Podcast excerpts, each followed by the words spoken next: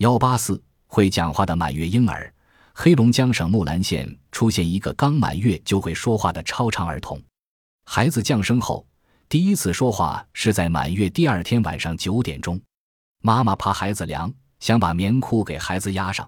孩子突然尖嫩清亮地说：“不冷。”几天后，西屋邻居的孩子哇哇的哭，孩子听见了，说：“哭了一个傍晚。”妈妈自言自语地说：“这么晚了，该做晚饭了。”只听孩子接着说：“黑了。”一晃，孩子的百日到了这天，王家来了几个邻居，奶奶让孩子叫声大爷，孩子真的响亮的口了声大爷，以后妈妈、奶奶、姑姑都能叫了，而且还能像鹦鹉学舌似的跟着数一二三呢。